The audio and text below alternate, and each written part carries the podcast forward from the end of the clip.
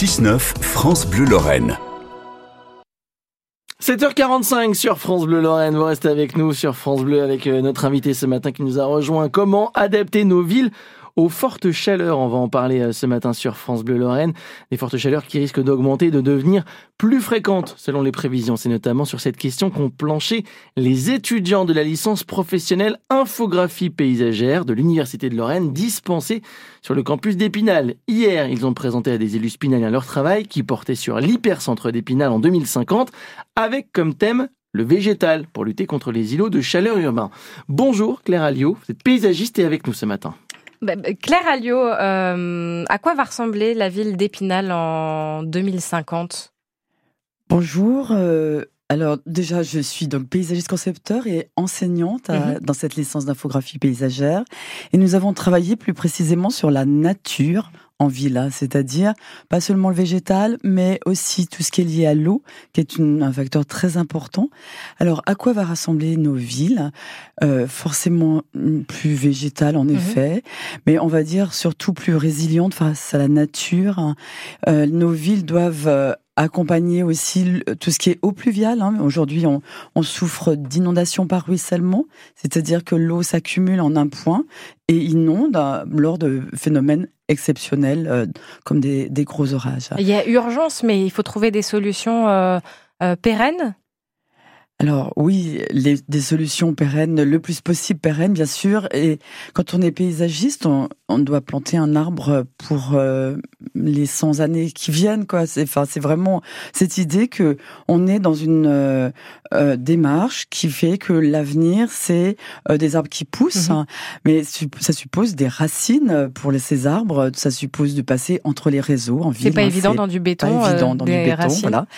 mais ces arbres vont non seulement faire de l'ombre, euh, on va dire d'une manière assez directe, mais aussi pompe de l'eau et donc rafraîchissent l'atmosphère par un phénomène d'évapotranspiration. Et ça, c'est un phénomène très important.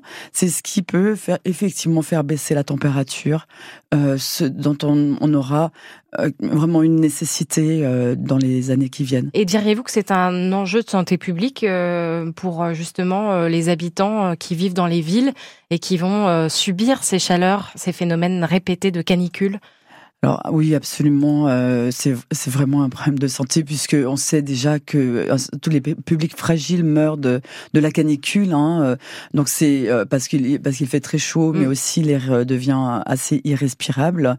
les phénomènes de pollution, etc. Enfin, en fait, tout se cumule en, en quelque sorte.